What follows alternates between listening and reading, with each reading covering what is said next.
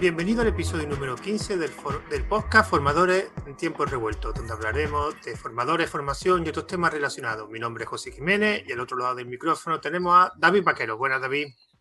Hola, ¿cómo estamos, José? ¿Qué tal la cuarentena otra vez? Bien, ¿no? Estupendo, gracias. Te devuelvo la conexión, José. Hoy tenemos para, pues, como un clásico, otra entrevista. Y en este caso, pues, a una persona con múltiples perfiles, desarrolladora, formadora y muchas cosas más, llamada Eugenia Bay. Buenas, Eugenia. Buenas. Bueno, lo primero es para que quien no te conozca, eh, que haga una pequeña presentación de, ti, a qué te dedicas, cuáles son tus perfiles, etcétera. Bueno, tengo trastorno de personalidades múltiples, por eso tengo muchos perfiles. No, mentira. Que lo de muchos perfiles me suena. Hay, hay una serie que, bueno, no importa, no me voy a poner a hablar de eso, pero hay una serie que hay una mujer que tiene muchos perfiles. Bueno, hola, soy Eugenia Bait. soy informática teórica eh, y me dedico a la docencia, a la investigación en informática teórica. Eh, y bueno, y además tengo una editorial que publicamos libros de informática para estudiantes, eh, así que también soy editora. ese, no lo conocía. Pero bueno, la primera pregunta, ya que con la respuesta que acabo de hacer, además que antes hemos hablado de ese tema y además que te hemos dicho que ese perfil nunca, nunca, nunca ha venido aquí, que es, a ver, Eugenia, ¿qué es una informática teórica? Alguien que rompe las guindas a las personas que no son teóricas. Un informático teórico o informática teórica es una persona que se dedica a estudiar la informática desde la perspectiva científica. Eh, digamos, la parte teórica, todas las ciencias tienen una parte teórica y una parte aplicada. La parte aplicada lo que hace es aplicar justamente las teorías que surgen en la parte teórica de la ciencia. Es decir, la parte teórica de la ciencia es el nacimiento de la ciencia y a partir de ahí se aplica eh, toda esa parte teórica para lograr las ciencias aplicadas. En el caso de la informática, la informática teórica es la que da origen a todas las teorías que hacen posible que un ordenador sea un ordenador. Desde, iba a decir la teoría, menos la teoría eléctrica, que esa, esa viene ya desde la física. Pero algo tan básico como el álgebra booleana, eso es informática teórica. Eh, así que algo tan básico lo nombro porque es como lo más conocido. Eh, no sé, todo lo que es teoría de circuitos, eh, teoría de la información, todas, digamos, todas estas teorías son las que hacen teoría de sistemas operativos, si me voy a un nivel más alto. Este, todas esas teorías son las que hacen que después se apliquen cosas. Es decir, la teoría de circuitos bueno, eso es lo que hace que se puedan armar circuitos eh, y el hardware que tiene una compu y a partir de ahí funciona. es así como explicado en una manera. No soy buena como divulgadora. Se me da un poco feo explicar las cosas así, sí. Una, cosa, Eugenia, cuando estuve en la universidad, y a ver, si, a ver si en Argentina esa asignatura existe, hay una asignatura que me marcó por su título, porque nunca lo entendí, que era matemáticas discretas no, matemáticas discretas. Son matemáticas que hablan así, en secretito. Ese chiste me lo sirve en la universidad, ¿eh? Sí, las matemáticas discretas se llaman así. Las matemáticas discretas, de ahí sale todo lo que es lógica, el álgebra booleana. Eh, sí, eh, no sé, supongo que acá en la universidad se darán, yo no, no sé cómo son los programas de las universidades argentinas, porque en la Universidad Argentina yo estudié música, no informática. Este, recién ahora que me estoy sacando una licenciatura es en una universidad americana, no acá, en Argentina, así que no conozco los, los programas, pero Ah, no, acá la UBA, me estoy, iba a decir que eh, acá lo que hay más son programas de ingeniería, pero la UBA la Universidad de Buenos Aires creo que es la única que tiene eh, carrera de informática con orientación científica, creo, no lo sé, ni siquiera eso sé, así que mucho no puedo. Bueno, la no conozco mucho. La primera pregunta que hacemos en toda la entrevista eh, es la misma siempre, que es, eh, Eugenia, ¿qué es un buen formador o formadora y qué es una buena formación para ti? ¿Qué característica principal debería tener? Bueno, voy a empezar por la parte final, que es una buena formación. Es, eh, si lo miro por el lado, más allá de mi opinión, si lo miro por el lado de, de la teoría, justamente, se supone que una buena formación es la que logra dar a la persona que, que, está aprendiendo la suficiente independencia como para aprender por sus propios medios. Digamos, como para que aprenda, él sabe lo que es el saber hacer. O sea, lo que es para la psicología el saber hacer. Eso sería una buena formación, sería la que le otorga, según la teoría, digamos, la que le otorga a la persona que aprende independencia suficiente para poder aprender por sus propios medios. Se supone que un ser humano en edad adulta tiene que ser capaz de aprender por sus propios medios, sin que no, no sucede la mayoría de las veces. Eh, una cosa es, por ejemplo, hacer algún tipo, estudiar algo simplemente por decir, bueno, oficializar un título, oficializar un conocimiento o algo así. Pero hoy en día eh, no es lo que sucede con los adultos. La verdad es que los adultos eh, se ponen a estudiar cosas porque por su cuenta no pueden. Eso nos eh, daría como resultado que han tenido una mala formación o un problema neurológico o un problema de aprendizaje, etcétera. Dale, David, hazla tú la pregunta siguiente. Vale, has mencionado, evidentemente, la informática teórica se dedica al uso de la ciencia ¿no? O el inicio de la ciencia de cara a la información, ¿no? Entonces, para que la gente sea consciente ya no solamente de los campos de estudio que hay, ¿no? Sino, pues la pregunta sería es qué campos de estudio actualmente son los más punteros o donde más se está investigando y cuáles serían los últimos resultados de esas investigaciones. Qué buena pregunta. Yo no sé cuáles son los que más están investigando, porque soy bastante como cerrada. Yo siempre me meto en lo que me interesa a mí, es como que no me meto mucho en, las demás cosas, así que no tengo esa información. En general, campos de investigación hay un montón. Eh, hoy en día, por ahí, lo más novedoso es la informática cuántica. No te sé decir qué avances hay en informática cuántica porque no me he metido es como que lo veo muy distante a lo que yo hago. Eh, en algún momento por ahí me meta, porque un poquito me llama la atención. Así que puede que en algún momento me meta. Este, pero sí, después sí, lo que sí sé también es que con el tema de inteligencia artificial se están haciendo, hay muchísimos estudios.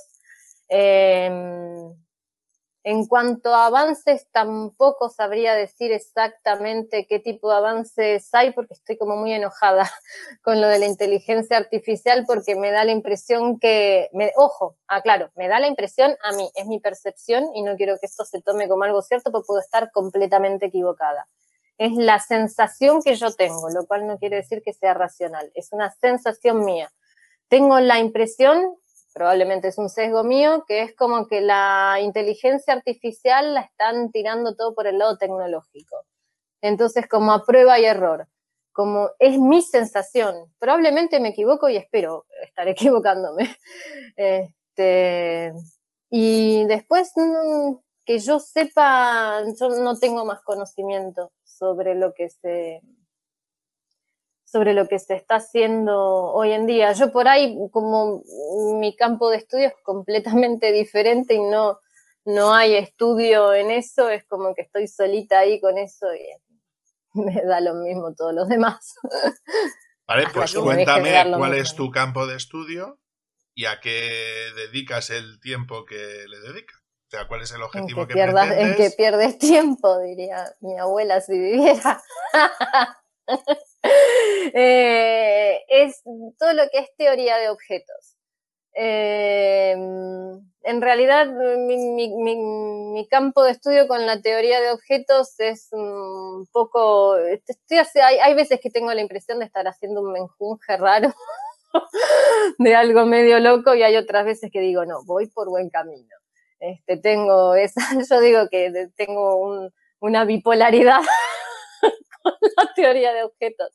Em, o sea, por un lado, lo, o sea, lo que es la teoría de objetos, por un lado tiene la parte física, por decirlo de algún modo, que es la parte que se encarga de, digamos, cómo se comunica la información a nivel hardware con los objetos. Y, por otro lado, que es en lo que me estoy metiendo yo, es algo medio...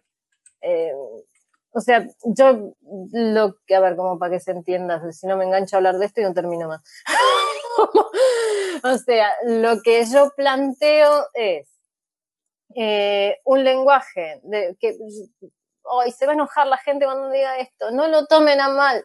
Yo lo que planteo es que en realidad no existen lenguajes orientados a objetos hoy en día, porque sí existen lenguajes que permiten programar a nivel sintáctico orientado a objetos, sí existen lenguajes que permiten eh, que los objetos en la memoria eh, fluyan, digamos, de la manera que lo tienen que hacer, es decir, son apuntadores, son enlaces a la memoria, entonces eso sí está bien, pero no hay un lenguaje que de forma nativa eh, soporte un estándar o una definición de lo que pueden, es decir, no hay una, si bien hay, hubo intentos de hacer una formalización de la teoría de objetos, formalización significa eh, demostrarlo matemáticamente, para el que no sepa. Eh, no hay realmente, si bien se hicieron intentos, no hay algo de peso que digas, bueno, a ver, esta es la demostración de tal cosa. Entonces, una definición axiomática de, no sé, una propiedad simple es tal cosa, una propiedad, una colección es tal otra. O sea, definirlo eh, basándome en la, en la teoría de la información de Claude Shannon, donde Claude Shannon dice que es la información para, para, un ordenador. La información son símbolos independientes de su uso y significado, es decir, sin semántica y sin práctica. Entonces, no hay una definición formal de, o sea, que sea implementada a la vez por un lenguaje de programación sobre eso. Este, entonces, mi campo de estudio está metido en eso, en hacer esa definición formal, en plantearla, proponerla, después que sea obviamente debatida y tal, tengo años por delante, vamos, que eso es lo que quiero decir, que probablemente me muera sin terminarlo. Vale, voy a hacerte una serie de preguntas para ver si podría ser un campo de estudio o no, porque, eh, por ejemplo, yo sí sigo más o menos los estudios que se están haciendo en las publicaciones y los papers de temas de inteligencia artificial, ahora se está avanzando en muchas cosas que tienen que ver con eh, procesador neurolingüístico, con, de generación de textos, ¿no? De transformar imágenes a imágenes, ¿no? Con redes neuronales. Eh, o sea, rollos de pix to pix y cosas de ese estilo. Hay un canal muy interesante eh, de YouTube de un chico que se dedica a temas de divulgación de ciencia en YouTube. Él es informático y aparte es especialista en ese tipo de cosas y es el que se encarga de leer esos papers que hace OpenAI, por ejemplo, o gente de ese estilo, o gente de Google, o gente de donde sea, para explicar, pues eso, a qué se hace y luego, pues cómo se puede llegar a codificar ese tipo de cosas y cuáles son las partes interesantes de todo ese tipo de cosas. Entonces, sí, estoy de acuerdo contigo, ¿eh? es decir, en inteligencia artificial se están haciendo unos avances de puta madre para este tipo de temas. Las redes GAN están guapas, guapas, guapas y las redes adversarias están guapas, guapas, guapas. Hay que reconocer que están haciendo muy buen trabajo vamos a hacer una serie de preguntas sobre... Bienvenidos al concurso de ¿Es un campo de estudio en, informática teórica lo siguiente? Vale. Imagínate que alguien quiere hacer un estudio sobre el distinto uso de distintas tecnologías en, eh, en todo el mundo para saber si eso se puede llegar, pues, por ejemplo, para realizar temas de, pues eso, eh, formaciones para saber qué puede interesar, qué puede interesar, dónde formar o no formar. ¿Eso podría ser un, campo de estudio en informática teórica o no? Es informática aplicada. Es fácil igual saberlo. todo, todo lo que son las ciencias teóricas son independientes del uso. Es decir, se supone la definición es que una ciencia teórica se estudia por el mero placer de conocer, nada más, de conocer eso. Eh, así que eso, es fácil. Si algo tiene una aplicación, eh, es ciencia aplicada y si no la tiene, todavía, ¿no? Porque... Igual siempre, como todas las investigaciones, surgen a partir de una pregunta y la pregunta por lo general tiene una base de ahí que uno ve algo y dice, mm, ¿y esto cómo será tal cosa? Así que por más que sea teórico, se hace con, con la esperanza de que después sea aplicado. Siguiente pregunta. Si alguien quiere, por ejemplo, saber, que podría ser una pregunta teórica, ¿cuál es la mejor manera de poder organizar un proyecto? ¿Eso podría ser una parte teórica de estudio? Mm, no, porque no habría forma de demostrarlo matemáticamente. La parte de organización de un proyecto es informática aplicada. Y es un campo muy interesante de, de investigación. O sea que, por ejemplo, yo no puedo teorizar sobre cuál sería la mejor manera de desarrollar un proyecto o de hacer una implantación, si es mejor hacerlo de una manera o de otra? O sea, ¿cuál sería la eh, manera sí, más lo, óptima? lo podés, lo podés hacer, lo podés hacer. El tema no es que no lo puedas hacer, el tema es que lo que estás planteando estudiar es justamente cómo hacer algo, es decir, cómo aplicar algo. Entonces, eh, digamos que las ciencias teóricas no vienen al revés. Es decir, mm, si vos tenés que pensar en cómo aplicar algo, es como cómo aplicar qué. Hay algo que tiene que estar definido previamente y esa es la parte teórica. Por ejemplo, en lo que es gestión de proyectos o cómo desarrollar un proyecto y tal, hay un montón de modelos que se han propuesto a lo largo, a lo largo de, los, de los años. Así que si me vengan a la mente, hay por lo menos cuatro o cinco eh, más allá de lo que es el desarrollo ágil, ¿no? Em, uno desde, no desde la informática teórica, porque mentiría, no desde la informática teórica, pero si uno lo analiza desde el punto de vista lógico, eh, no tiene lógica, por ejemplo, hacer, em, elaborar de, antemano todo el diseño y planificación de un software. ¿Por qué? Porque si uno parte de la premisa de que una funcionalidad es como una premisa, entonces en el proceso de razonamiento en un silogismo vos tenés una premisa, otra premisa, la conclusión. Entonces, si una funcionalidad es una premisa y yo elaboro 19, 20 premisas de antemano, me estoy olvidando de las conclusiones. Es decir, cada conclusión debería ser premisa de la siguiente. Entonces, el, el modelo, perdón, el modelo eh, en cascada por ahí no tiene una base lógica en ese sentido. Ahora, ¿eso es informática teórica? No, porque sigue siendo informática aplicada. Pero eso sí es interesante, el, hecho de todas las ciencias, las ciencias aplicadas, el método hipotético deductivo es un método lógico, así que la lógica sí se aplica en, en las ciencias aplicadas, como es la informática aplicada. Así que por ahí eso es lo que, lo que puede llegar a generar un poco de, confusión. La única diferencia está en que la informática teórica o cualquier ciencia teórica no tiene necesidad de demostración, no hace falta demostrarla, eso, la demostración es matemática. Y en, la en las ciencias eh, aplicadas sí se requiere una demostración práctica, es decir, una demostración de facto, con un hecho con varios, porque con uno no prueba nada. Pero bueno. Vale, última pregunta y ahora le dejo ya a José. Si una de las máximas, si una de las máximas en Si una de las máximas en informática es la abstracción, es decir, los procesos de abstracción a la hora de, de, poder manejar y poder gestionar lo que es la información en sí y el proceso de la informática teórica es la estación llevada al límite, ¿no? Eh, pues respecto a lo que se puede llegar a hacer. Y normalmente se suele hacer de la teoría a la práctica. ¿Por qué nunca se puede hacer un proceso que se inicie desde la parte práctica y pueda llegar a la parte teórica? No entiendo la pregunta. Es complicada y es chunga. Vale, voy a, voy a decírtelo así. Siempre se ha hecho de que tú tienes una teoría, compruebas una determinada teoría, ¿no? Tú la validas matemáticamente y tú dices, vale, yo aquí mi trabajo ha, terminado como eh, informática teórica. Luego que se peleen los, los, los informáticos de aplicación y que se encarguen de hacer si esto va bien o no va bien en la práctica. Yo he demostrado que esto va bien, ¿no? Sí. Hasta aquí correcto. Hasta ahí, perfecto. Correcto. Entonces, tú evidentemente puedes tener una idea de una teoría que tú tengas hecha, pero claro, nuevamente suele Ah, basarse... ya entendí, ya entendí la pregunta. La pregunta es, ¿por qué si surge algo práctico que no surgió de la teoría, por qué no puedo elaborar la teoría detrás? Porque es una falacia. Es una falacia.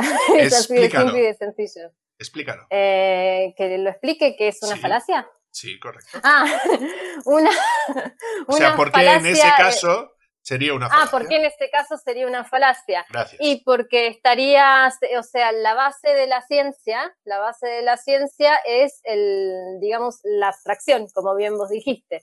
Si yo ya tengo la conclusión y tengo que elaborar una teoría que la apoye, lo que estoy haciendo es tratar de justificar la, la- la aplicación en cuestión. Es decir, eh, ya tendría el resultado antes de empezar con el, con el estudio. Entonces, el único estudio que se puede hacer ahí es un estudio aplicado. Es un estudio de comprobación. Pero por eso sería una falacia, porque la conclusión estaría sesgada, es decir, la conclusión ya está, el resultado ya está.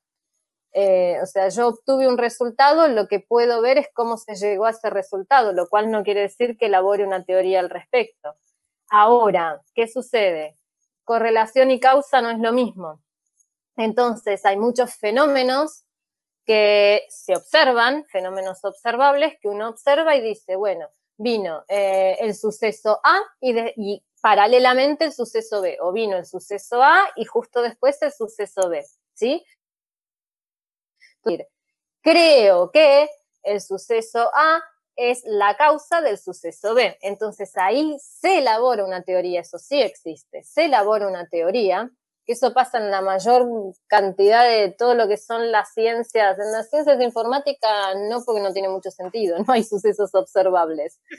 Este, pero por ejemplo, claro, no, pero en física, física es así.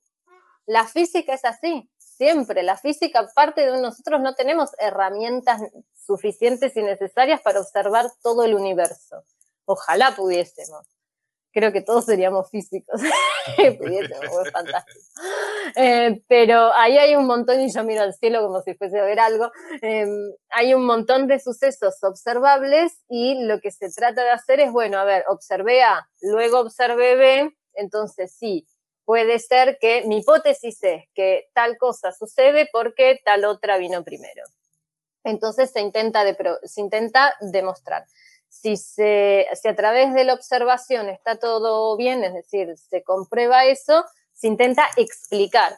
Es decir, ahí cuando hay que explicarlo es uno plantea una hipótesis. Es la posible causa, la posible explicación podría ser esta. De nuevo, se intenta probar.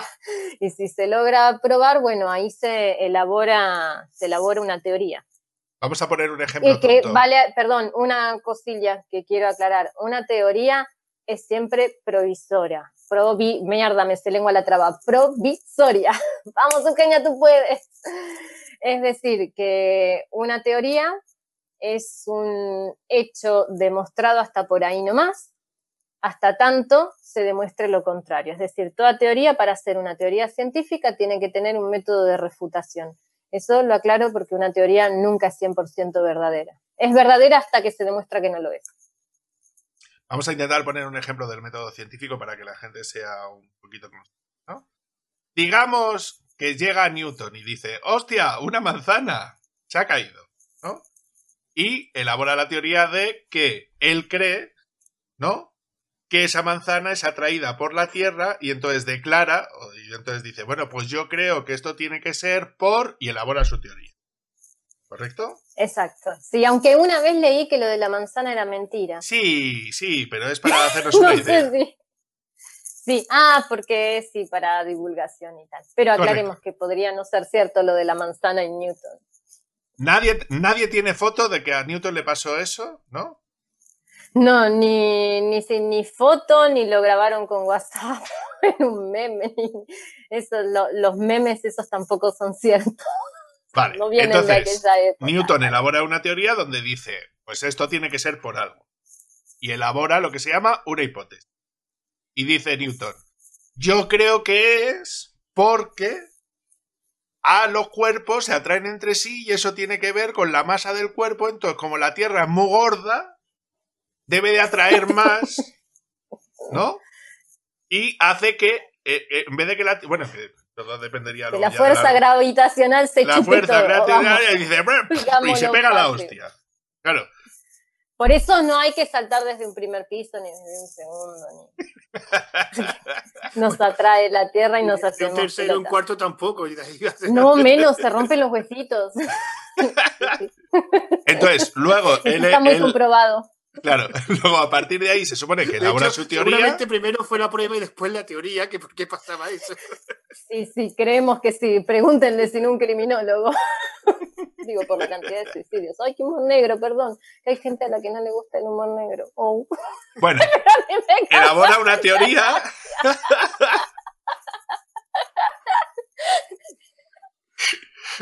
Centrémonos. Vale, elabora, elabora, una determinada teoría y a partir de ese punto se supone que eh, elabora una fórmula y entonces él dice, yo creo que esto funciona así.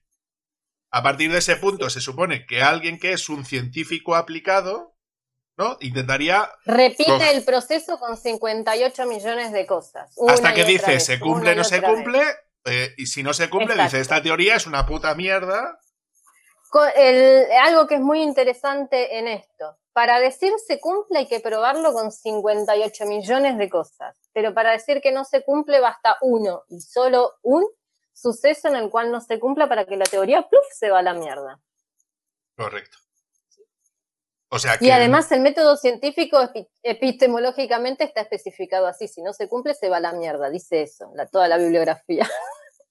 Literalmente. No estoy siendo sarcástica, no, no.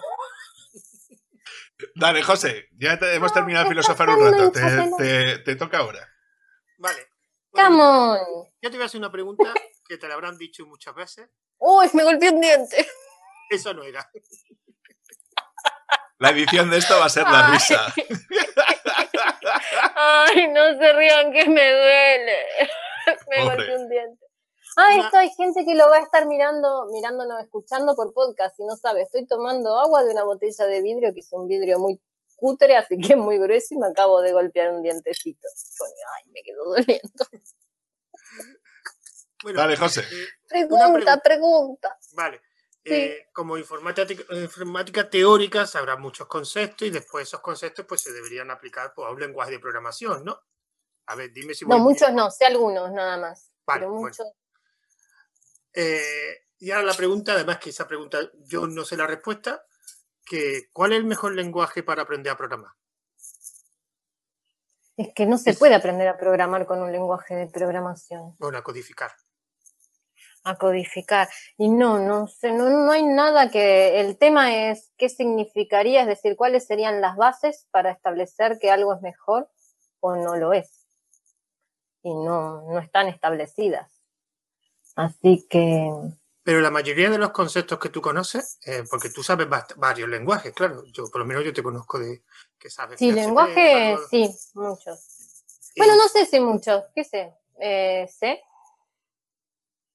eh, PHP, Python, Bash, vamos a nombrar. ¿Qué más? List, algo de Common, no, Common List, no, de, de más que Common List. Common List me, confunde muchito. Skin. Yo más que me acuerdo de Skin es cuántos paréntesis, Dios mío, cuántos paréntesis. Ah, sí. Sí, sí, sí. Os habéis librado de Perl, va ¿eh? metiendo uno abajo del otro. Ah, Per, Per también, Per fue, fue mi primer dinero. Pero en todos los conceptos que tú, eh, conoces, eh, si tuvieras que explicárselo de una forma, digamos, aplicando esos conceptos de una forma más práctica, de todos esos lenguajes que conoces, ¿cuál es el que te resultaría más fácil enseñar? Porque claro, por mucha teoría después tienes que tener alguna aplicación práctica para, para que esos conceptos tengan utilidad, digamos. A ver, es lo que hablábamos antes, fuera de cámara, como dicen en la tele. Eh, la traducción desde un algoritmo a código fuente, eh, yo creo que es directa en todos los lenguajes, hasta incluso en los lenguajes de mierda. Hay lenguajes de mierda, hay lenguajes que aplican muy mal la teoría. Eh, todos los lenguajes tienen algún fallo en cuanto a la aplicación de la teoría, excepto uno. No sé si, que C. C. Este, C de hecho es fácil probarlo en el sentido de que C es eh, el, último, me lengua la traba, el último estándar, esperen que pongo, el último estándar de C es de eh, C99, eso es cuánto tiempo atrás. Es decir, no es un lenguaje que está constantemente siendo parcheado ni nada, porque está bien, no falla. Este, eso si uno lo mira por ese lado es el, único que no tiene un error de aplicación en cuanto a la teoría. Pero no tiene objetos, ¿sí? Entonces los conceptos de objetos, como lo... Eh, no tiene, bueno, eso es bastante relativo. Eh, no tiene, los objetos técnicamente eh, son simplemente variables enlazadas a la memoria. Es decir, en vez de copiar el valor, en vez de copiar los valores, los valores se enlazan a la memoria. Entonces, con C se pueden crear punteros. Eh, no hay una teoría establecida de objetos que diga cómo, o sea, eh, está, déjenme decirles C++, porque a mí me gusta decirles C++, nada de plus plus, ni plus plus. como, eh, Eugenia. en C++ es, es como en que España se dice así, Eugenia. ¿Ah, sí? Ah, C++, la universidad siempre fue C++. No sé que seas muy pijo, que entonces se dice C++. Eh, eh, sí, no, es, esas putadas a mí no me gustan, esas cosas. Yo te hablo todo en español. o cuando hay que hablar en inglés, te hablo todo en inglés, pero no me jodo, todo en inglés o todo en español. Eso pero eso de estar hablando en español y poner la, la, cambiar el paladar para que las cosas me salgan con la pronunciación correcta del inglés, no puedo, ese switch no lo puedo hacer, no puedo hacerlo. No, pero a mí es, me, me, me pasa cuando tengo que decir el nombre de mi empresa, si yo estoy hablando en español y me toca decir el nombre en inglés, es como que, momento, voy a switchar. o te lo digo mal, o te lo digo en inglés, pero toca hacer un switch ahí, porque no puedo. Es como que tengo que cambiar cambiar la forma de, de no, no, puedo. C++ es para mí, qué bueno que para todos sea C++ sí, incorpora lo de objetos y tal, pero el lenguaje de fondo sigue siendo C. Este, pero yo no, no me animo a hacer esas afirmaciones categóricas de decir, ay, el mejor lenguaje para aprender a codificar es. Mm, no, la verdad que no tengo, no tengo bases, no, no, no tengo bases para afirmar este tipo de cosas. Voy a poner un ejemplo de que en el caso de Genome, por ejemplo, eh, bueno, ya se, han tirado como locos a JavaScript como si no hubiera un mañana en, las nuevas versiones. Pero tengo que reconocer, sí, pero tengo que reconocer que ellos, por ejemplo, eh, utilizaban la teoría orientación a objetos en C. Lo único es que su implementación la utilizaban a base de macros, de 4, para que les ayudara a gestionarlo de una determinada manera. Pero ellos programaban orientado a objetos en C. Claro, es que tiene todo el sentido del mundo. El tema es, C es un lenguaje para crear sistemas operativos y para crear otros lenguajes. Es decir, si yo puedo crear un lenguaje orientado a objetos con C, me puedo crear las reglas para mí misma y programar orientado a objetos en, en C. Sí, claro. Es una programación, no es a bajo nivel del todo, porque nunca llega a ser bajo nivel, pero sí, perdón, Tengo la concentración de un mosquito. Em, pero sí, que sí. que se puede. Y la siguiente pregunta sería, ¿qué le falla a la implementación de C para que esté conforme a como debería de ser? O sea, lo que es C y no es No lo estudié jamás, así tendría que, para poder hacer, insisto, para poder hacer una afirmación categórica y no hablar al pedo como hace todo el mundo, debería hacer un estudio serio sobre, sobre el lenguaje como para poder decirlo. La verdad que no. Sí te puedo decir cosas, por ejemplo, que le falla a Java. Java duplica la información en memoria. Eso sí lo sé, no hace falta hacer un estudio, lo dice la misma documentación, no hace falta hacer un estudio. Entonces, si por ejemplo sé eso, o sea, Java es una mala implementación de objetos, ¿por qué?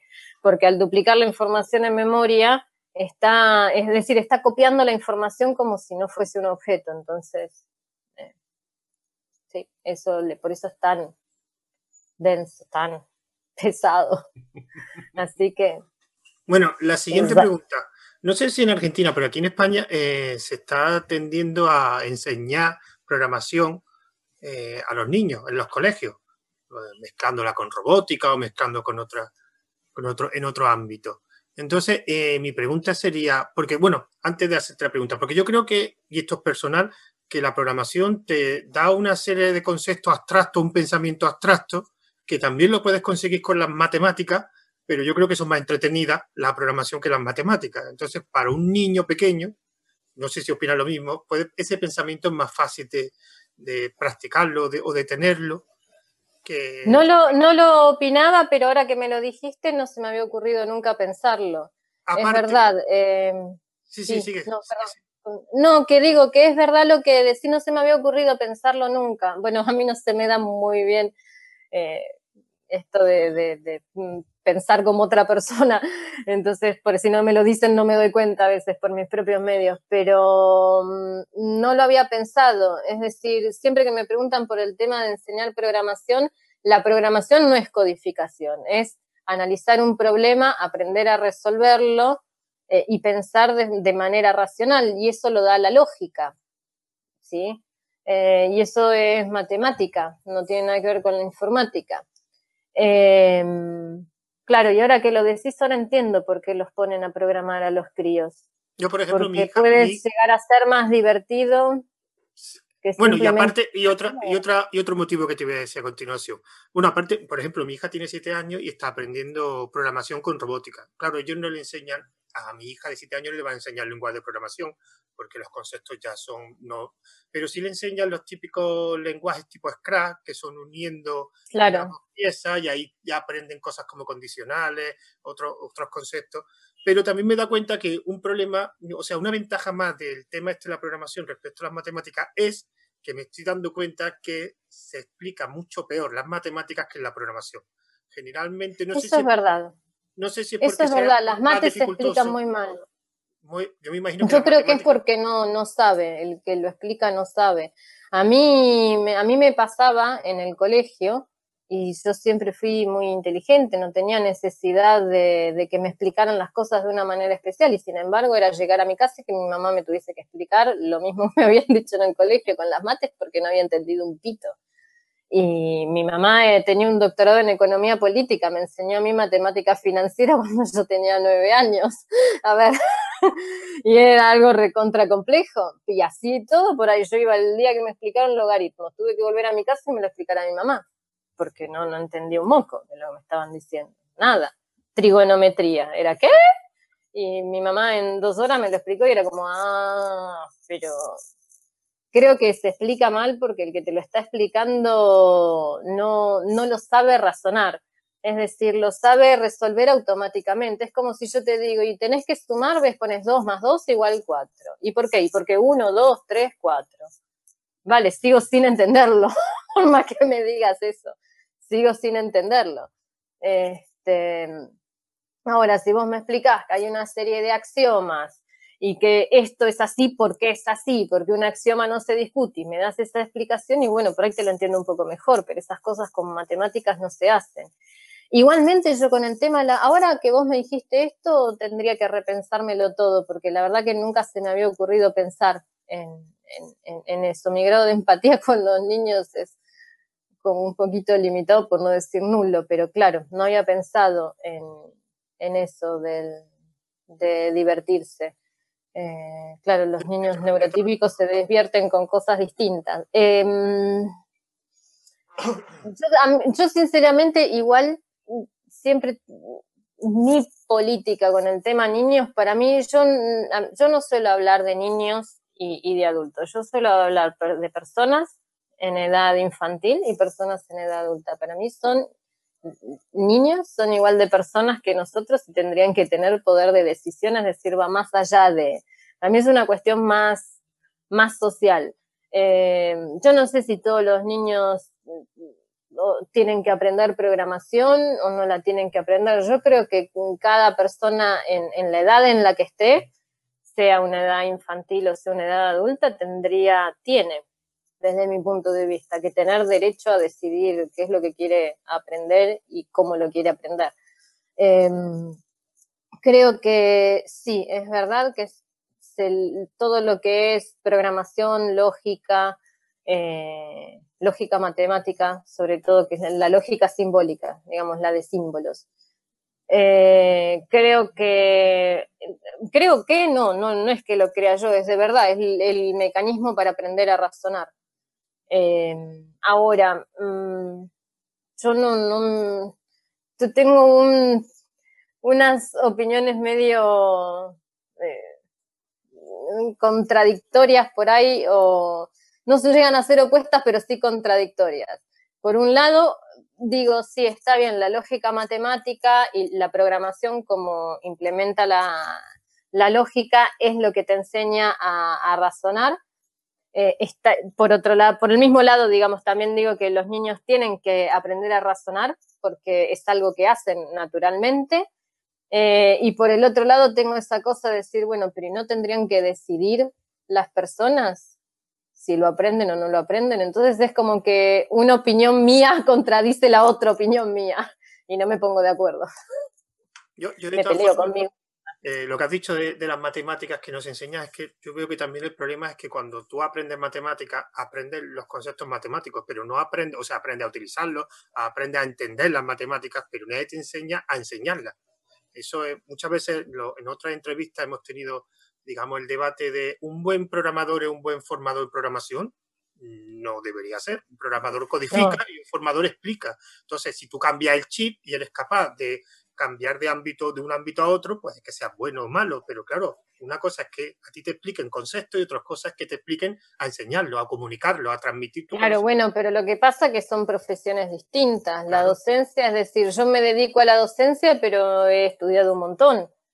Eh, porque no, no, me, no dije un día, uy, mira, sé un poco de programación y me largo a enseñar programación porque no, no, no. Estudié para saber además hay un montón de, procesos neurológicos, un montón de procesos cognitivos básicos que si uno no los conoce, eh, no, es lo mismo enseñarle a una persona que tiene problemas de memoria que enseñarle a una persona que tiene problemas de atención. Y es algo tan similar, ¿no? Como el, problema de memoria y el problema de atención muchas veces van de la mano. Y no es lo mismo, no se le enseña de la misma manera. Lo que pasa son cosas diferentes. Es eso de un profesional que se ponga a darte clases, pero si es un profesional, es como viene un contador y se te pone a dar clases de contabilidad. Bueno, señor, ¿usted sabe algo de pedagogía o andro, andra, andro, ¿Cómo se llama la pedagogía de los adultos? Que se me fue la cabeza. Buena pregunta, no, lo sé. Andra, no, lo sabemos. Andra, se me fue la puta, es que no la uso nunca. No. No. Andrago. No. No, tampoco. Busquémoslo en Google, por favor. Andrago. Es que es la primera vez que lo escuchamos. sí, se le dice pedagogía en la jerga, pero no se llama pedagogía. Es la, andrología, según la Wikipedia, es la parte de la medicina encargada del estudio, exploración e investigación de cualquier aspecto relacionado con, la función sexual y reproducción masculina. Y va a ser que no. No, nada que ver. es, andra, con G. Andra, andragogía, andrago, andro. Se me fue. No, no, nos acostaremos sin aprender algo nuevo y acabamos de aprender una No, no, no, no, no, no. Ahora sí, sí, sí, sí. Tiene, tiene, tiene toda la razón. Es la andragogía es el arte y la ciencia. Andragogía. Ah, andragogía. Me, lo, me lo repetís slowly, please. Andragogía. andragogía. El arte y la ciencia de ayudar. Andragogía. Andragogía. Primera vez que lo escucho eso. El arte y la ciencia de ayudar a los adultos a aprender. Qué curioso. Exactamente. O sea, que la entrevistada a un podcast de formadores. ¿Pueden hacer un rap? ¿Pueden hacer un rap? ¿Pueden hacer un rap conmigo tratando de decir andragogía? Porfi, porfi, me muero por escuchar andragogía. sí, ver, sí, pero sí. es que te ve andrago, andragogía, ¿no? Andragogía. Andragogía, no me salía, ¿no? Lo habré dicho una sola vez en toda mi vida. Pues la primera vez, o sea, dos formadores, la primera vez que sabemos que hay una palabra que curiosamente. Sí. Andragogía. Correcto. Correcto. Muy curioso, curioso. Bueno, David, continúa. Yo quería preguntarte porque tú eres una persona autista. ¿Vale? Entonces, quiero saber. pues me gustaría saber. las mates mentales. me gustaría saber a qué problemas te has tenido tú que enfrentar a la hora de, poder realizar tus procesos de aprendizaje, es decir, cuáles eran los hándicaps que tú tenías a la hora de, poder aprender eh, y hasta qué punto has conseguido superarlos. Ah, problemas me he enfrentado a muchísimos. Para mí la educación formal es todo un desafío porque se habla mucho de inclusión, pero no de adaptación. Entonces es como que dan por sentado que estás excluido y que son tan buenos que te quieren incluir en algo. Este, entonces es una puta mierda, porque los procesos de aprendizaje son completamente diferentes. Yo, como cualquier persona con autismo, necesito conocer a fondo las cosas, entender todo. Y cuando digo todo es todo, porque mi cerebro no aprende de la misma manera. Entonces, eso hace que uno se obsesione un poco o que por el lado, digamos, por fuera se ve como, como una obsesión. Este, para mí no es una obsesión, es simplemente un requerimiento de mi cerebro para aprender. Yo necesito aprender las cosas a fondo, porque si no, no las entiendo. Y si no las entiendo, bueno, a veces por ahí me cuesta un poquito vivir con ellos si no lo entiendo, entonces por ese lado puedo llegar a entender que alguien sospeche de ciertos rasgos obsesivos, aunque no estoy de acuerdo para nada con eso, pero mm, es, o sea, no se puede. En un, cuando son, yo por ejemplo, cuando era chiquita yo aprendí a leer y escribir sola, torturando a mi abuela, la verdad, la torturé de verdad para aprender, pobre, era una mujer muy buena, mi abuela. Y claro, cuando llegué al colegio ya sabía leer y escribir y tuve la suerte de tener una maestra que, me apoyó con eso, entonces me, había otorgado un título de ayudante de la maestra, entonces yo la ayudaba a la maestra a, a enseñarle a, mis compañeros y tal. Entonces, mi primer y segundo grado fue bien. A partir de tercer grado, mi vida fue un tormento, lo digo de verdad los peores recuerdos que tengo los tengo del colegio, de la escuela cuando era chica y sobre todo de adolescente, de la escuela secundaria. Eh, a mí me llegan a llamar para una reunión de exalumnos y de verdad saco la 22 y cago a tiros a todo. No quiero saber de nada. Espero que ninguno tenga mi teléfono. Igual no me llaman, por suerte. Pero mm, fue, fue terrible y me pasó lo mismo en en la facultad. Yo ahora me estoy sacando el título porque me ofrecieron, es decir, me dijeron, señora, usted sabe muchas de estas cosas, no quiere tener un título que acredite lo que sabe. Y yo dije, bueno, y me dan total libertad, es decir, me hacen hacer trabajos de investigación, eh, me convalidaron un montón de créditos, pero me dan total libertad, es como que eso a mí me sirve mucho. Entonces, en esa total libertad, me hacen presentar un trabajo sobre, no sé, teoría de la información, ponele, y me la aprendo no solamente de pe a pa, sino que te la discuto, eh, le busco los peros, le busco todo, pros y contras, e investigo en serio. Es decir, como si estuviese, como si me estuviesen pagando a mí por hacerlo. Este, pero si me preguntás cómo lo superé, yo creo que no, no sé si hay algo que, superar. Soy como soy, mi cerebro funciona así. Eh, superar esos escollos y, no sé, yo, fue una tortura. Fue una tortura, no me parece que es algo que se supere. Yo aprendí a vivir con esa tortura. Durante siete años en mi infancia y cinco años siendo adolescente y tres años después de la facultad, yo no terminé la carrera. Yo estaba estudiando música, hice una licenciatura en composición, otra en dirección de orquesta y el profesorado de armonía y contrapunto y morfología musical. Lo único que terminé fue el profesorado universitario, que fueron esos tres años. Nunca fui a buscar el título, por ejemplo.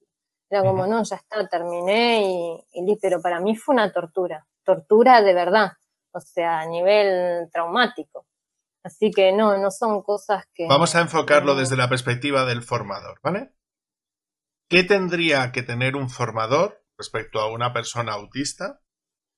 ¿Cómo debería de afrontarlo? ¿Y cómo debería de plantear eh, las lecciones o conceptos que tenga que enseñar o tal para que una persona autista eh, pueda sentirse cómoda en su clase y que no lo sienta como una tortura como a ti? Bueno, yo me, yo me especialicé como docente, me especialicé retraumatizada la tipa, yo me especialicé en eso justamente. Eh, igual en, autismo leve, ¿no? Porque no, vamos, que soy autista, no podría encargarme, si me llevo a encargar de un autista con un autismo grave, pobrecito, la tortura la tendría conmigo. Em, lo que no es algo que se pueda comentar en una entrevista porque es mucho, pero básicamente eh, se supone que lo que lo que un docente, siempre lo que un formador eh, siempre debe hacer es tratar de empatizar con, con el alumno. La empatía es algo jodido para todo el mundo, no solamente para los autistas. Además, eh, no me quiero meter mucho en el tema porque la psicología no es lo mío, o sea, la parte educacional sí, pero el resto no. Eh, digamos, hay una falta de, capacidad de empatización que no pasa por el autismo, pasa por personalidades más narcisistas o psicopáticas, este, que si bien ahora el manual de psiquiatría, el DSM-5, las suprimió, no tanto porque las normalizó, sino porque lo deja en manos de la criminología ya. Eh, hay mucho de eso. Entonces, la empatía es algo que puede no, no tenerse de forma natural, pero sí hay recursos, eh, digamos, recursos cognitivos para, para tratar de tenerla. Es mi caso. Yo como sé que a mí me cuesta empatizar, trato de entender las cosas y no, no peleo nunca, no ataco a la gente, no, no me pongo en el papel sesgado de decir, ah, hizo tal cosa, seguro es por esto. No, primero que no se me ocurre pensar en que seguro es por, este, pero ese es el, papel del docente, es no atacar al alumno. Eso es muy difícil de lograr en persona, al menos en personas neurotípicas, es lo que veo yo, que esa es la falta de empatía. Entonces, eh, un, autista, no, no, no hablo de, los, de autismo leve, ¿sí? Eh, no necesita condescendencia. Eh, lo que necesita es tampoco empatía en el sentido, en el sentido condescendiente de la palabra. Lo que necesita es, tiene unos mecanismos de aprendizaje diferentes. Lo que necesita es aprender por ese camino, pero no es solamente los autistas, muchas personas tienen caminos de aprendizaje diferentes. Y un buen docente lo que tiene que tratar de hacer es, si no es empatizar, porque la empatía es algo complicado de lograr, o lo que sea, lo que tiene que tratar de hacer es adaptarse a esas rutas de aprendizaje de, de, sus estudiantes. Pero bueno, hay que tener mucha, mucha vocación, mucha vocación docente y mucha vocación de servicio también. Eh, porque no hablo de servicio en el sentido comercial, sino de servir al otro. Eh, y eso sobre todo en informática, en informática que es una, iba a decir una guarangada, en informática siempre es una competencia constante por, bueno, no digas guarangadas, Eugenia, habla bien, pero digo que compiten mucho en informática todo el tiempo. Eh, y así no se puede dar clases. En, ese, en informática, por lo menos, con este tipo de, ahí es imposible que un formador, eh, a ver, básicamente creo que, eh, y bueno, no aplica solo a la informática, aplica a todo, creo que está en la vocación de servicio es eh, relegar ciertas cosas de uno mismo para servir al otro. Entonces, el otro necesita que yo le explique las cosas de una determinada manera, no necesita saber qué yo sé, necesita que yo me adapte. Entonces, si yo en una clase estoy hablando de una variable, se tal cosa y parezco tonta, y bueno, parezco tonta, ¿qué más da? ¿Por qué voy a parecer tonta? O sea, ¿por qué tengo que, soy informática teórica y ponerme a hablarle de cosas complicadas que el pobre mm, estudiante no va a entender? Entonces, eso para algunas personas es muy difícil. Eh, Pon un ejemplo práctico. Entonces. Para que nos hagamos un, poquito la idea. Tú, tú, imagínate que yo, por ejemplo, yo tengo que explicarte. Eh, tú imagínate que yo, por ejemplo, tengo que explicarte lo que es el inicio de JavaScript, por ejemplo, que sería el acceso a objetos dentro, de, dentro del DOM para poder ser manipulados y luego ser renderizados en, en pantalla. Si yo empiezo, por ejemplo, una explicación como diciendo, si pongo esto, esto sucede en pantalla, entiendo por lo que me estás diciendo que una persona autista dirá, ¿y por qué sucede eso? O sea, ¿cuáles son los mecanismos eh, internos? Básicamente, un docente que le dé en, el sentido práctico, lo único que tiene que hacer es responder preguntas, todas las que se le hagan, y no sentirlas como un ataque. Porque básicamente el problema, yo doy clases actualmente. Tengo, eh, tuve hasta hace poco una alumna con autismo y tengo actualmente un alumno con autismo. Y es sorprendente, pero me llevo genial. este, porque además los entiendo y me hacen 58 millones de preguntas. Eh, tengo que tener esa cosa también de, o sea, porque hay que responderlas las preguntas, pero también uno tiene que poder marcarle ciertos límites, porque una cosa que me pasó con, con la alumna que tuve hasta hace poco, me hizo una pregunta, ya ni me acuerdo sobre qué era, eh, tenía que ver con sistemas operativos, con la teoría de sistemas operativos. Ella es administradora de sistemas. Y mi respuesta era algo así como que no sé quién vino primero, si el huevo o la gallina, tenemos que investigarlo, vale, lo vamos a investigar. Pero ella tenía un objetivo que cumplir. Entonces dije, bueno, no puedo dejar que ella se obsesione con eso, porque no la va a llevar y a mí me costó un huevo hacer eso. ¿Por qué? Porque yo también estaba obsesionada con eso, yo también necesitaba esa respuesta. Claro pero también tenía que tener, este, en el caso mío, que un docente neurotípico no le va a pasar, yo tenía que tratar de no obsesionarme yo con eso. ¿Para qué? Porque la tengo que ayudar a ella. Entonces mi obsesión con necesito saber esto, me la tenía que meter en el culo.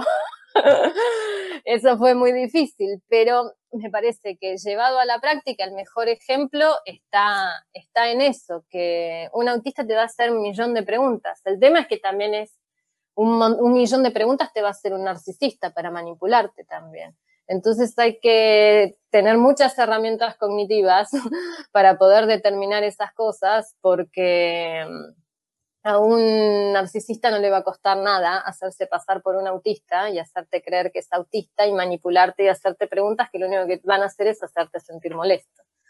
Entonces, es como que uno lo que tiene, uno tiene que tratar de entender cómo funciona la mente humana para poder ayudar a otra persona a aprender y para no dejarse manipular. Eh, para los autistas por ahí es más fácil no dejarse manipular, porque como todo lo cuestionamos, los narcisistas pierden un poquito el tiempo, porque entra por acá y sale por acá. Pero para una persona neurotípica puede llegar a ser infierno. Este, entonces, por ahí lo que hay que tener en cuenta sí son esas, esas pequeñas cosas. Básicamente, la pregunta siempre, no sé, no, no voy a decir siempre. Por lo general y en mi experiencia, la pregunta se toma como un ataque, se toma como un cuestionamiento porque porque vos le haces una pregunta a la otra persona y la otra persona no sabe o nunca en la vida se hizo esa pregunta entonces lo entiende como que uno los está evaluando. En una persona neurotípica, la verdad es que sí, una persona neurotípica hace preguntas para evaluar al otro. Por lo general lo hace, como para, ah, viste, eso por lo general es así. En un autista no.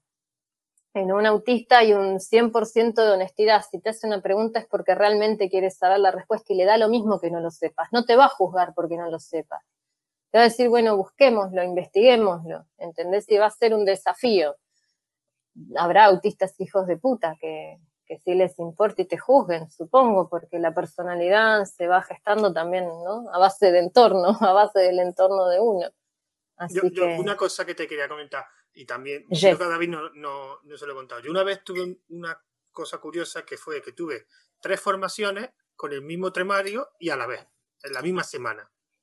Entonces era un grupo por la mañana, un grupo por la tarde y otro grupo que era por la mañana pero a otros días. Y entonces me, sirvió a mí para utilizarlo de conejillo de India, o sea, para explicar de diferentes formas. Claro. De hecho, al final eh, fue curioso porque eh, uno de esos grupos le tuve que explicar de una forma totalmente diferente al resto, porque se quejaron. Y lo, que yo empecé, porque yo hay una cosa que comento aquí muchas veces, un miedo que tengo cuando yo doy una formación es que, que yo lo llamo el clon del formador, los alumnos clones. Los alumnos clones son aquellos que solo aprenden lo que le dice el profesor. Punto. O sea, no tienen, como te has dicho al principio, autonomía. O sea, si la ha enseñado A, ellos solo van a ser A. Si la ha enseñado B, no van a saber B. Entonces, el problema que yo le veía es que yo, al principio, yo pretendía esa formación, y bueno, quiero que os peleéis con el ordenador. O sea, que yo lo, yo lo que hacía primero era los primeros 15 minutos, mira, estos son los ejercicios que hay que hacer. No podéis preguntar. Durante esos 15 minutos, esas media hora, no podéis preguntar absolutamente nada. Bueno, a un autista le haces eso y lo metiste en su burbuja y no te sale más de ahí, por ejemplo. Claro. Entonces, de esos, dos grupos, de esos tres grupos, dos eh, más o menos funcionó. El tercero, ni de coña. El tercero dijeron que no, que no, que, que no es que no preguntaran, porque lo que no era solo la pregunta, era la ayuda. Ya, los que solicitaban era ayuda, o sea, porque después de una pregunta tenías que acercarte a ayudarle a, a cómo se hacía algo. Más que la pregunta, si la pregunta era como una duda que tenía. Y al tercer grupo dijeron que no, que querían algo práctico, que querían algo de eh, hacer el ejercicio con el profesor, más o menos porque no eran capaces de aprender así. No eran, no eran capaces, era curioso. Y además eran tres grupos exactamente iguales, o sea, con el mismo, digamos, el mismo perfil, el mismo número de, alumnos. Y era curioso porque eh, algunos querían preguntar, pero otros decían que no, que no, que ellos no, ellos querían que si tenían dudas que yo fuera y que evidentemente ese grupo fue el que menos aprendió. Porque no es lo que tú has comentado, no tenía autonomía. Mm. No aprendieron por su cuenta y aparte que cuando te equivocas es cuando más aprendes. Porque claro, eh, tienes que pensar más que cuando aciertas. bueno, lo que pasa que también eh, nosotros los seres humanos socialmente tenemos la palabra error eh, asociada a, digamos, tiene una connotación negativa para la mayoría de los, para todos los seres humanos. Socialmente, error tiene una connotación negativa y, no debería ser así. Porque de los errores se aprende, pero se aprende porque uno tiene que analizar y tiene que aplicar un proceso de razonamiento. Em, a ver, lo que pasa que creo yo, ¿no? Que el debate académico es lo que lleva a la gente realmente a aprender. Eh, lo que bien vos decís de esos alumnos que aprenden solamente lo que el profesor les enseña, técnicamente no aprenden. Eh, técnicamente incorporan una información. Desde el punto de vista psicológico no es lo mismo saber que saber hacer.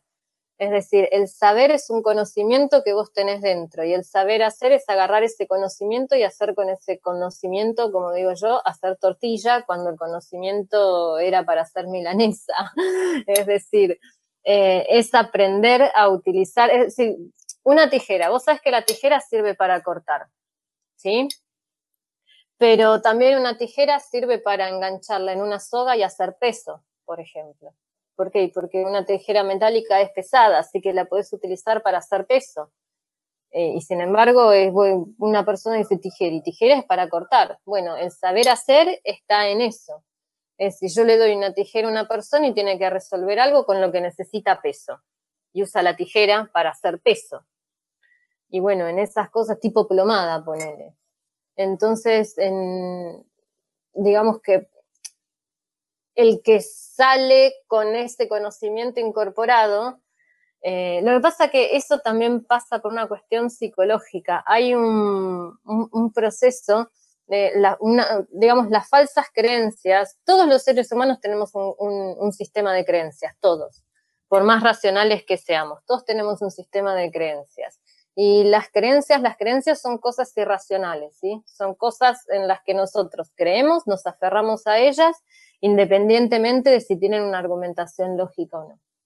Entonces, eh, si yo estoy mirando a una, es como, suponete que vas al teatro a ver dos bailarines de tango y los ves bailar y lo ves tan sencillo, le sale tan bien, revolean las patitas también, que si sabes, mira qué fácil es bailar tango. Ahora me pones a mí a bailar tango, ni bien levanté la pierna derecha, me caí de culo. Así, así de simple y de sencillo. Entonces, ¿qué sucede? si yo en vez de estar en el teatro viendo esos dos bailarines de tango, estoy en una clase de tango y veo a los mismos dos bailarines de tango, como me fueron explicando lo que hacían paso a paso, la sensación que voy a tener es de estar aprendiendo a hacer ese paso. Pero es una sensación nada más, es psicológico, no lo estoy aprendiendo el paso. Estoy incorporando un conocimiento, nada más que eso. Entonces yo podría repetir ese conocimiento verbalmente, pero no con el cuerpo, porque no me saldría, me caería, lo intentaría hacer y me saldría un movimiento tosco y tal. Entonces, el, el problema está en esa diferencia entre el saber y el saber hacer. El saber a veces es una, una, falsa creencia, es el, el vi al otro hacer algo y lo explico de una forma tan sencilla y lo hizo parecer tan sencillo que yo llego a creer que lo sé. Ya, pero eso es por comodidad. O sea, lo que yo digo de la, comunidad, la comodidad, perdón, del conocimiento. O sea, porque saber es más cómodo que saber hacer que requiere más esfuerzo.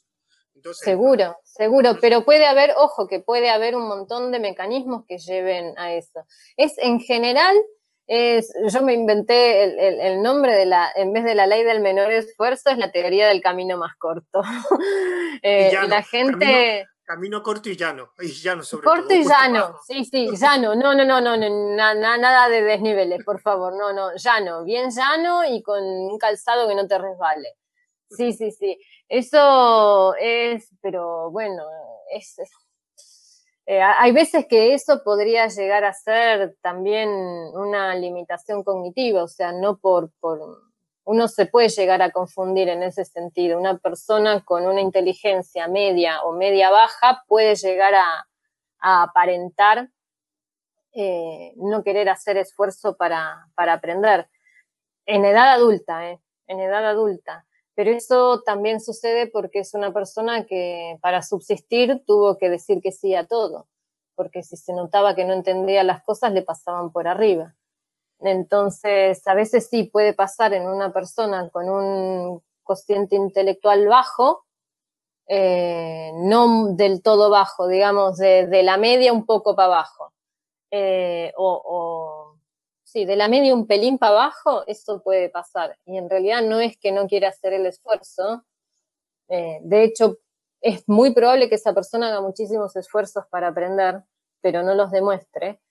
Eh, y a veces uno se puede llegar a confundir. No sé si la mayoría de los casos son ese caso, pero vamos, si uno tiene en cuenta que solamente el 2% de la población mundial es más inteligente, mucho más inteligente que el resto, eh, digamos que no hay realmente eh, el porcentaje de personas de, con una inteligencia superior a la media tampoco es tan alto en los cursos.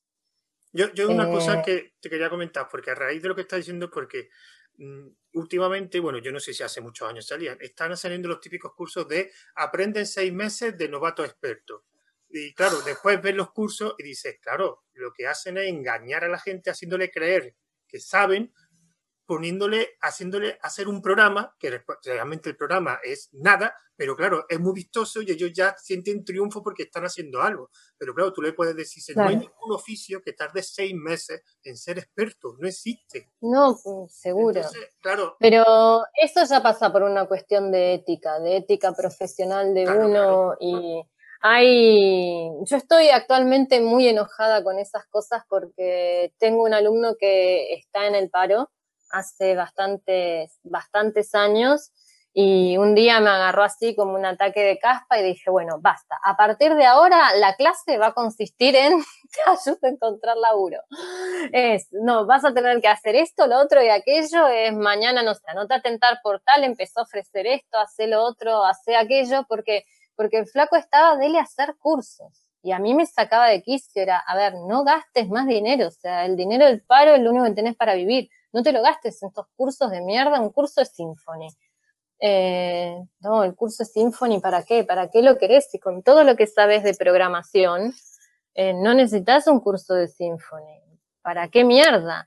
Entonces estos hijos de puta que hacen esas cosas, ¿entendés? Se aprovechan de la gente que, de la gente que está mal, porque vamos, estar sin laburo no, no es moco de pago, digamos, estar sin laburo es, es deprimente, es deprimente. Y estos hijos de remil puta se ponen a darte un curso, ah, sí, pero bueno, para los que están en el paro tenemos un 40%, un 60% de descuento. Hijo de puta, si me podés hacer un 60% de descuento es que estás sobrefacturando, estás cobrando, pues si no, no, pues a ver, yo soy docente, yo te hago un 60% de descuento y me muero de hambre.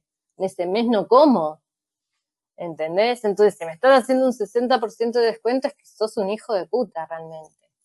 Entonces, son, o sea, se abusan de esas cosas, se aprovechan de esas cosas, se aprovechan de la gente que, que, está desesperada, porque, a ver, una persona que no encuentra laburo y a veces puede ser como en el caso de este chico, que, que piensan que no sirven para eso o que no tienen los conocimientos y que necesitan más conocimientos, ¿entendés? Y, y todos estos cursos de mierda, pues a vos te ponen, te lo planteo de este modo, te ponen un curso de cero experto que dice, aprenda en 36, aprenda a programar en 36 horas, de cero experto. Pasan las 36 horas y vos no aprendiste. Cuando te, el profesor estaba constantemente diciéndote, ay, pero vieron qué fácil, y porque todo te lo animan como si fuesen una de esos, eh, acá tenemos a la noche, pasan en la televisión uno de esos programas que, que, que le decimos el llame ya, pues se llame ahora y compre, bueno, y te lo venden así, ¿entendés? Entonces, ¿qué sucede? Si vos después de las, no me acuerdo cuántas horas dije, 36 horas, 72 horas, da lo mismo, eh, vos sentís que no aprendiste nada y no podés hacer un carajo, te vas a sentir un inútil. Entonces, estos tipos con intención o sin intención le tiran la autoestima al piso a la gente para poder venderle más cursos. Y yo eso lo detesto. Pero eso es un tema de, eso es un tema ético. Eso es un tema ético ya, para mí, ¿no? Creo que es un, tema, si lo que más les interesa es decir, eh, para mí hay dos cosas con las que hacer negocio es muy jodido. La salud y la educación. Hacer negocio con la salud y la educación es estar caminando, es decir, la línea que separa el timo del no timo es muy delgada, pero que muy delgada. Entonces es una, para mí es una cuestión de conciencia, ¿no? Yo, yo, por ejemplo, yo tuve una discusión una vez con un amigo mío porque estaba ofertando un curso que era de ese tipo, de aprender programación desde cero hasta experto, además un curso intensivo, es otra cosa que la gente no entiende, da igual las horas que le eches, porque tú después, tu cerebro requiere un proceso de tiempo de adaptación. O sea, porque tú estés 48 horas programando, no vas a aprender 48 horas. No, no, es los desafíos esos de mierda, de 100 días programando, siento, da lo mismo. Este, tu cerebro necesita procesar la Exactamente.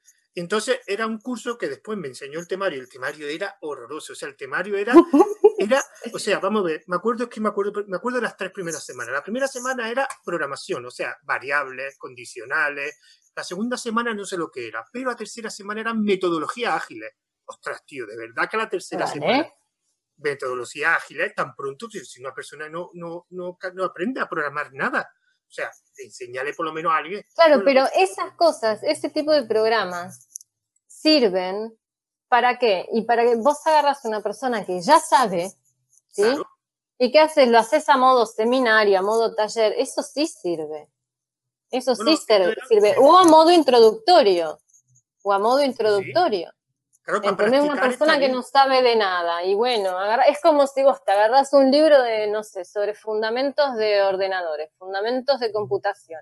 Y te vas a encontrar desde, no sé, lo básico de cuáles son los componentes de hardware hasta cuál es la función de los sistemas operativos, hasta cómo se construye un circuito, hasta álgebra booleana, ¿entendés? Vas a pasar por todo, hasta programación, ¿entendés? Vas a pasar porque tenés un poquito de cada cosa. ¿Y por qué? Porque necesitas introducirte, es decir, antes de meterte a estudiar cada cosa, por, vamos, es, eh, es un método, ¿sí? Es un, es un método para todo. Es uno siempre tiene que ir de lo general a lo particular y de lo particular recién ahí caer al detalle. Entonces, si vos no sabes nada de informática, pero nada, ni siquiera hay gente que de verdad no sabe cómo funciona un ordenador adentro, pese que todo es mágico, ¿sí? Eh, yo de los alumnos que he tenido, a todos siempre les hago la misma pregunta. ¿Tenés idea qué es realmente lo que se guarda en el disco duro? Y todos te responden bits, ¿no? Vale, ¿qué es un bit? Eh, vale, si es una señal eléctrica. Vale, entonces, ¿qué se guarda en el disco duro? Nunca te preguntaste por qué no te electrocutás, por no se agarras un disco duro. Esas pequeñas cosas que parece que todo es magia. Todo es magia. Y hay gente que no lo sabe, entonces no podés ir directamente a enseñarla a codificar. No, primero tienen que saber, digamos, una, una visión general de las cosas. Entonces, esos cursos, como introducciones, estarían buenos. El problema es que no te los venden como introducciones. No, no, de además un curso de, de 36 semanas, o sea, una bestialidad. 36 semanas, 8 horas al día, que ya dirás tú 36 semanas, 8 horas al día. No, 8 horas al día. Claro, porque era intensivo. La pregunta es que cuando tú añades a un curso... Pero eso no es intensivo, eso es como una secta, es lavarte el cerebro. Te tengo 8 horas por día. Si tú pones intensivo, puedes cobrar más todavía, porque claro, es que era curioso. Entonces, cuando tú lo intentas explicar a alguien, pero vamos a ver, es que necesitas años para aprender a llegar a un nivel, digamos, de experto, ¿cómo te lo van a enseñar? No, porque son ocho horas al día. Digo, ¿qué tiene que ver que sean ocho horas al día? No tiene nada que ver. Nada que ver. el cerebro tarda lo que tarda. Y después lo más gracioso era cuando le pregunté a mi amigo, dice, bueno, ¿y el formador quién es? Bueno, he formado una persona que ha hecho un montón de proyectos y de, y de programas y me pasó el currículum de todos los programas y proyectos. Digo, ¿y dónde aprendió a enseñar? Exacto, eso. Y el currículum de formación dice, bueno, no, pero mira, es que ha trabajado en esta empresa. Digo, ya. No, bueno, al menos una materia pedagógica en tu puta vida, hijo de puta, antes de dar clases. A mí me ha pasado mucho eso, ¿eh? de encontrar gente así. Acá en Argentina hay un montón de esos institutos que ponen a dar clases y no, fulanito y trabajó en Microsoft. Bueno, peor. es que ni lo pongas. Pero sí, hay mucho, hay mucho de eso, ah, porque tiene tal experiencia, trabajó acá, trabajó allá, bueno, pero al menos que haga una puta materia pedagógica, una, que al menos se entere que existe una teoría detrás de la educación, claro. Lo curioso es que los cursos, sabes que no tuvieron ni una edición, o sea, pero lo gracioso es que no tuvieron una, o sea, creo que hicieron una edición, pero la segunda lo cancelaron por falta de alumnos. Lo más curioso de todo es que no, eh, la falta de alumnos no fue por el pésimo temario o el pésimo profesor, es porque estaba enfocado al perfil menos idóneo. O sea, nadie para aprender a programar se va a gastar 3.500 euros, que es lo que valía.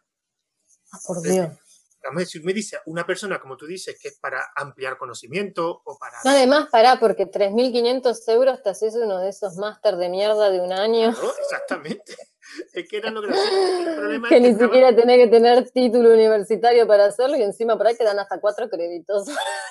Entonces, el problema es que estaba, no, no consiguen alumnos porque ninguna persona joven o mayor. ¿Quién va? ¿Quién va a pagar 3.500 euros para aprender a programar? Primero que no lo tiene, lo más seguro, hombre, si me dices. Además, pues, eh, ¿cómo los recupera, no? Porque el retorno de inversión. Claro. es a 20 años pues más se nota La, la, mamá y la economía financiera, ¿sabes? Claro, ese era el problema, que, que, que, que tuvieron que cancelarlo por falta de alumnos, pero por falta de alumnos porque está, vamos a ver, tú no puedes poner un curso tan caro para una cosa de introducción, digamos, porque para eso es todo lo que tú dices. Bueno, pero para, tengamos en cuenta esto, tengamos en cuenta, en cuenta esto, si vos me decís ocho horas por día, es como un trabajo, ¿sí? Entonces, no sé, ¿cuál es el sueldo promedio? Un sueldo promedio bajo. Mil euros, mil quinientos euros. En España ahora mismo son 900 40 o 950 euros al mes. Sueldo mínimo interprofesional. A no, pero de hoy en España. Un momento, David, este curso es de hace varios años. O sea, era cuando era el boom. Cuando era el boom de hubo en España. Sí, bueno, pero cobralo eso, ¿entendés? No, pero el problema es que. no lo puedes cobrar 3.500. Ya, pero yo es que si me gasto 3.500, me gasto en una carrera. Me matriculo en una facultad antes que hacer eso. igual que no sé si harás con 3.500, si harás una, una, una carrera, pero... en aquella época sí, en aquella época sí. Sí, bueno, entonces sí, eso es, bueno, eso es mucho lo que les digo a, a mis alumnos siempre. Con el tema cuando vienen, no, porque vi tal curso, tal lugar, da, o vos que conocés a tal, no, ¿y cuánto te cobran? Tanto. Bueno, a ver, si vos estás, tenés que cursar durante un año estos máster de mierda que ponen ahora, viste, que son, parece que son, oh, me hago un máster, no es un máster. Un máster aplicás a un doctorado. Esto no es un máster, es un curso de mierda que lo llaman máster y te tienen un año. Entonces, ¿y cuánto te sale? ¿Cuatro mil euros? Pero a ver, flaco. Cuatro mil euros, no sé, qué sé yo, al menos hacete, cursate la UOC, por ejemplo, te permite cursar asignaturas sueltas sin necesidad de vos eh, meterte en una en una carrera. Vamos, yo he cursado con Redolar Recall una asignatura de psicología que ah, me gasté toda la guita del mundo, pero era como, ah, señor. Claro, entonces yo digo, es preferible meterla, meter el dinero en eso si no te alcanza para una carrera, pero después está esa cosa que también estos mm, timadores que sí, bueno, aprenda a programar y lo que te enseñan es a codificar. O te dice, aprenda a programar y programar no te sirve para hacer un software desde cero, si no, no existiría la ingeniería en sistemas. Simple. Entonces, si vos tenés que hacer un software desde cero y vos solo y tenés que saber ingeniería. Es así, las cosas se construyen, sean informático o no, y es un proceso de ingeniería, sea de lo que sea. Y te, te pones, sí, aprenda a programar, y parece que, no, porque con esto voy a poder construir, sí, en seis meses vas a salir construyendo, haciendo una especificación de requerimientos, diseñando y planificando todo el proyecto, haciéndote los algoritmos y después encima escribiendo el código fuente. Sí, ya vas a lograr eso en seis meses. cinco años dura la carrera y bueno, vas a lograr en seis meses. Que vamos, que si fueses de mensa no estabas haciendo este curso. El problema es que no son seis meses, que generalmente es bastante menos, que es lo triste. Que lo triste es que ya te encuentras esos cursos que ya no son seis meses, que son tres meses o incluso de un mes, que es lo que dice, pero vamos a ver. Si ya en seis meses no conseguía esto, lo va a conseguir en un mes. Era, pero bueno, eso es. Ahora, bueno, ahora lo están convirtiendo todo a vídeo, a vídeo de YouTube, a vídeo de Udemy, o vídeo de todo, todo es vídeo. como es si eso ayudar a aprender que, o sea, si la gente no lee, no tiene... Además, también la gente que cuando se pone a leer, después de haber visto todos estos videos de mierda, se ponen a leer y creen que están leyendo una novela, ¿viste? Te agarras las vírgenes del paraíso, empezás por el principio, uy, el nudo, oh, mira el desenlace, uff. y te leen así, es decir, no razonan nada, lo leen así como una novela. Es como esa cosa de sentarse y estudiar. Eso es lo que hace que una persona aprenda, sentarse y estudiar. Sentarse y estudiar no es leer las cosas como si fuese una novela. No estás leyendo Isabel Allende. O sea, estás leyendo a Tannenbaum, qué sé yo. Es como, no, que sentate, estudiar, razonar, detenete. No puedes leerte un capítulo completo en cinco minutos. Insisto, no, no estás leyendo a Gabriel García Márquez. Este, tardás cinco minutos, tardás diez minutos en leerte un párrafo, así te sentás, te detenés, lo estudiás, lo analizás, lo cuestionás. Pero tampoco es la ley del menor esfuerzo. Exactamente. Se va a Vale, pues bueno, ante todo, muchas gracias Eugenia por, por participar y por aceptar esta entrevista. Si quieres decir algún método de contacto o algún proyecto que tenga, es que este momento, por para quien quiera contactarte o ver en qué, proyectos tienes, si, un pequeño repaso. Eh, no, me pueden encontrar en Twitter, eh, arroba escuela byte. Byte es B larga A H I T. Y o en LinkedIn o LinkedIn. Nunca he sabido cómo se dice el LinkedIn. En, Hay que ponerla. Si tiene según de dónde lo digas, lo vas a hacer sacar por el sonido por la nariz. No, LinkedIn, sorry. Dale, José. Bueno, y los métodos de contacto, los métodos de contacto del podcast, eh, la cuenta de correo, que es fuentira.gmail.com. Recordad que tenemos un grupo de Telegram que solo tenéis que buscar eh, la palabra Fuentire en Telegram, pero la, dirección es t.me barra Fuentire y también recordad que va a estar disponible este podcast tanto en iVoox como Anchor con el nombre de formador en tiempo revuelto. Así que me despido de vosotros. Eh, ¿En YouTube? Ah, en YouTube. Pero en YouTube es tu canal. Bueno, pero lo tienen disponible también ahí. En curso de desarrollo, curso de desarrollo eso curso, de desarrollo. Por el canal de David, curso de desarrollo, tendrá esta entrevista en formato eh, vídeo. Bueno, y así que me despido de vosotros hasta la siguiente entrevista. Adiós. Adiós. Adiós.